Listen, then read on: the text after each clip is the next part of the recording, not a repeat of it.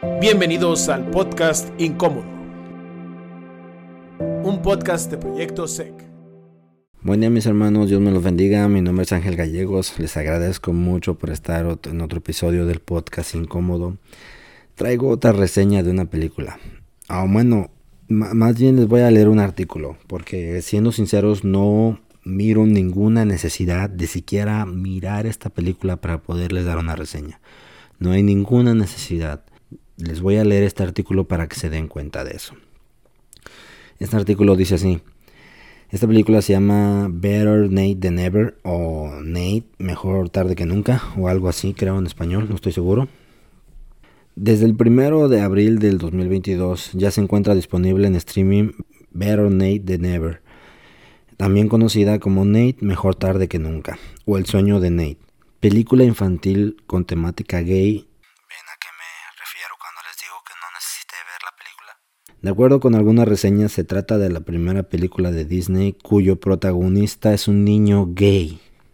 La cinta sigue la historia de Nate Foster, un niño de 13 años que sueña con convertirse en una estrella del teatro musical. Nate participa en audiciones para las obras de teatro de su escuela sin tener mucho éxito. Sin embargo, su amiga Libby lo convence de emprender un viaje hasta Nueva York para para audicionar en un casting de la obra musical Lilo y Stitch. En Nueva York, Nate se encuentra con su tía Heidi.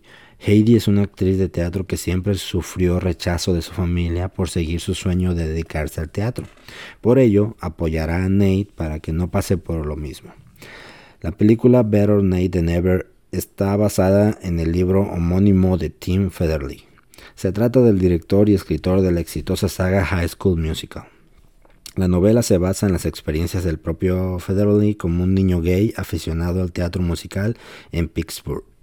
Una de las críticas hacia Disney cuando sus productos incluyen a personajes LTQRZ2 más 1 menos 2 es que no se hace explícita su orientación sexual o que la diversidad queda relegada a un segundo plano. O sea, la queja de la gente allá afuera es que Disney sí tiene personajes gays, pero no los presenta abiertamente gays. Esa es la queja que está diciendo aquí. En este caso, la palabra gay no se utiliza para etiquetar la sexualidad de Nate, pero tanto los críticos como el elenco sí se han referido al personaje como tal. Por ejemplo, en entrevista con Excelsior, la actriz Lisa Crudeau, quien interpreta a Heidi en Better Nate Than Ever, se refirió al protagonista de la película infantil de Disney como un niño gay. Mis primeros pensamientos al leer el guion fueron que estaba frente a algo muy divertido, amé eso y amé al protagonista, que es un chico grandioso con un gran mensaje. Sé que fue un gran paso para Disney tener por primera vez un personaje principal que tiene 13 años y es gay. Para mí eso es grandioso. Eso fue lo que dijo esta, esta mujer. Por su parte, el periodista abiertamente gay Kevin Fallon se refirió a Better Nate Than Ever como, la, como lo más gay, positivo y alentador que Disney ha hecho. En un artículo para el Daily Beast, publicado el 1 de abril de 2022, Fallon escribió, el mayor cumplido que puedo hacerle a la película, es decir, que es un referente que desesperadamente me hubiera gustado tener al crecer.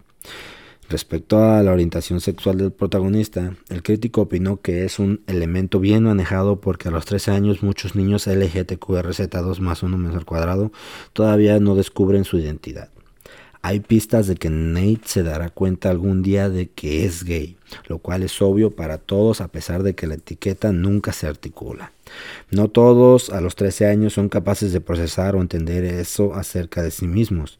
Ciertamente yo no lo era, pero la película es acerca de lo genial que sería para él. Es una película sobre seguir tus sueños, encontrar tu tribu y aprender que hay gente que te va a aceptar como eres. ¿Se dan cuenta mis hermanos que no hay ninguna necesidad de ver esta película? esto va a estar llegando más constantemente a nosotros, mis hermanos, va a estar atacando más a nuestros hijos.